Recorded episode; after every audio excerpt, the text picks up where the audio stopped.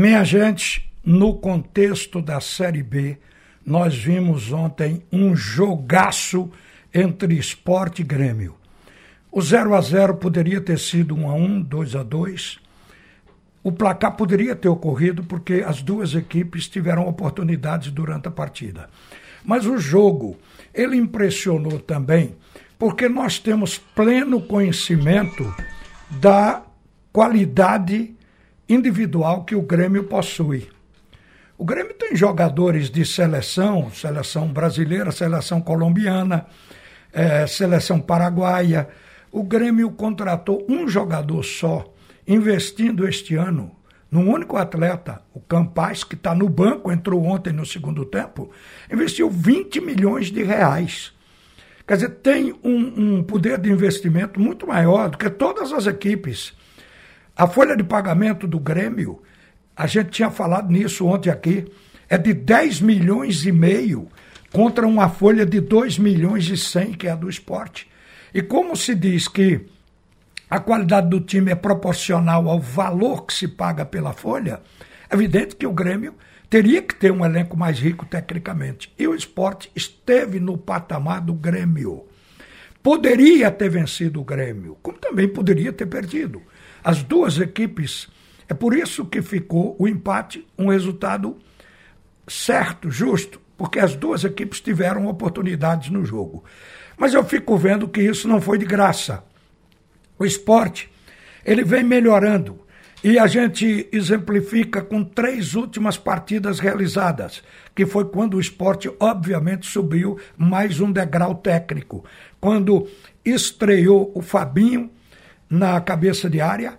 O time, inclusive, começou a mudar o seu posicionamento tático, mas o fato é que o esporte fez uma partida cujo desempenho foi inquestionável. A gente sabe que tem um defeito localizado. O esporte não faz mais gols, às vezes empate quando poderia ganhar.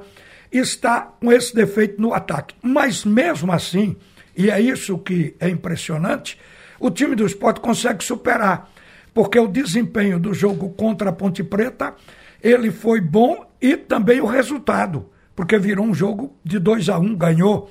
No jogo contra o Bahia, é notório de que houve um erro de arbitragem e por isso o esporte saiu prejudicado, perdendo por 1 a 0 Um jogo emblemático, era para o esporte ter saído com um empate de Salvador.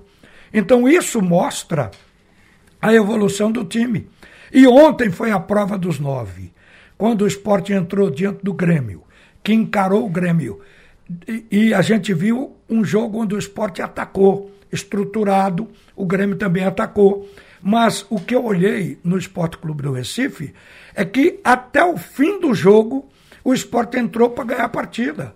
Assim como o Grêmio também, embora o esporte se beneficiasse do empate, que no final aconteceu, ele manteve dentro do G4. Mas não teve essa de no terço final do jogo encher o time de zagueiro. Não. Ao contrário, teve uma modificação que chamou atenção para o espírito do rubro-negro hoje, comandado por Gilmar Dalpozo. Ele tirou o Bruno Matias e ao invés de entrar com um zagueiro ou outro volante descansado, ele meteu o Alanzinho, que é um jogador que pisa na área, é um meia que finaliza. Então o esporte queria a vitória até o final. Isso deixou claro que o esporte passou no teste de subida de qualidade. Três partidas que servem de exemplo claro como o time evoluiu. Muitas coisas aconteceram. Por exemplo, o, no meio-campo, o técnico Gilmar foi jogar com um adversário que joga num 3-5-2. O que quer dizer isso? Cinco jogadores no meio-campo. Para quem joga num 4-3-3, Obviamente, o adversário sobra dois no meio campo. Gilmar vinha trabalhando com a saída de três, é praticamente volantes enfileirados. Ele pegou os volantes e colocou lado a lado. Ele colocou um volante pela direita, um pela esquerda, e o meia de ligação, um pouco na frente, buscando espaço, o Giovani, com o Fabinho e com o Bruno Matias ocupando os espaços de meio campo. Quem estava vendo o jogo não sentiu vazio. O esporte preencheu. Isso aí é jogada tática. É uma evolução também no time. É, é óbvio que o esporte se defende com duas linhas de quatro.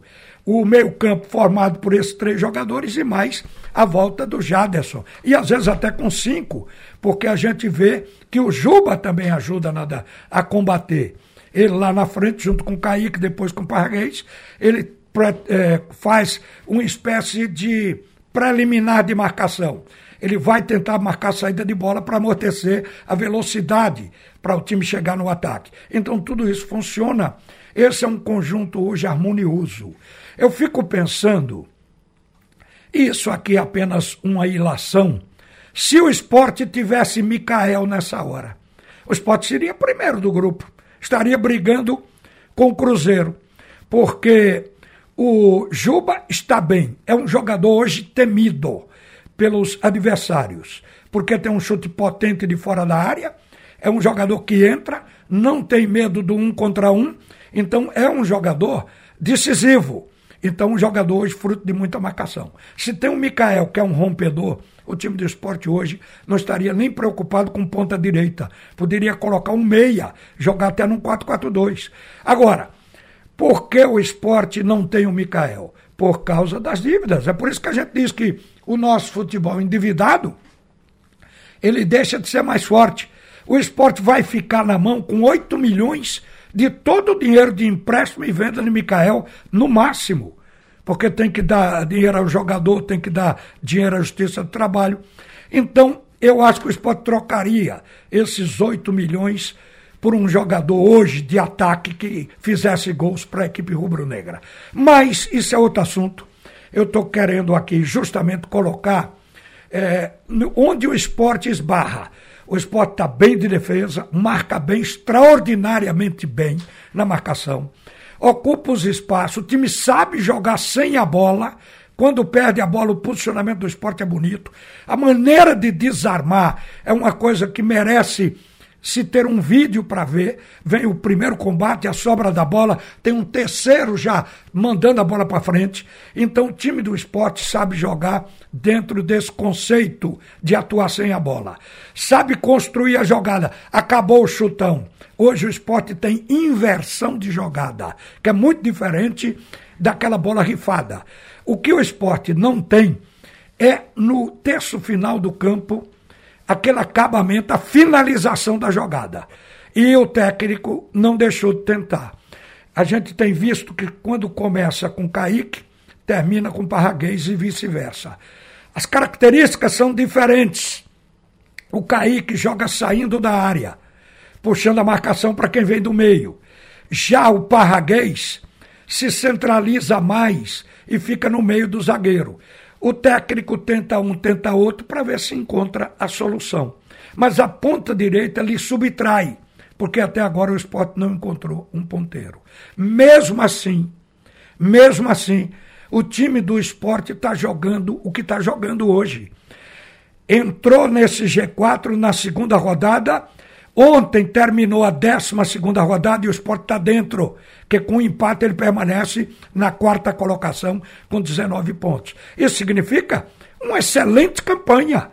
E quando o time se completar, que a gente tem sempre aquele pensamento que vai acontecer o mês que vem, na suposição de que essa altura a diretoria do esporte já está com todo mundo na mão, só falta a janela abrir para legalizar, esse time ficará completo para o torcedor sonhar com a primeira divisão. Mas para terminar, o jogo foi bom, excelente. O esporte falha onde a gente sabe que tem a dificuldade, que é na última bola. Mas o time está jogando bem. Um detalhe: o próximo jogo do esporte é um clássico contra o Náutico. Se a gente for comparar pela bola que um está jogando e o outro, evidentemente que o Náutico vai ter que suar e colocar alma no jogo para se nivelar o esporte. O esporte está na quarta colocação no G4, o Náutico está embaixo, na zona do rebaixamento, na 17 posição. Um está com 19, outro com 12 pontos. Agora, o clássico tem uma tendência de nivelar. A tendência de nivelar é por causa da rivalidade, é porque o torcedor cobra no clássico para não perder de um arquirrival. Então isso leva à superação.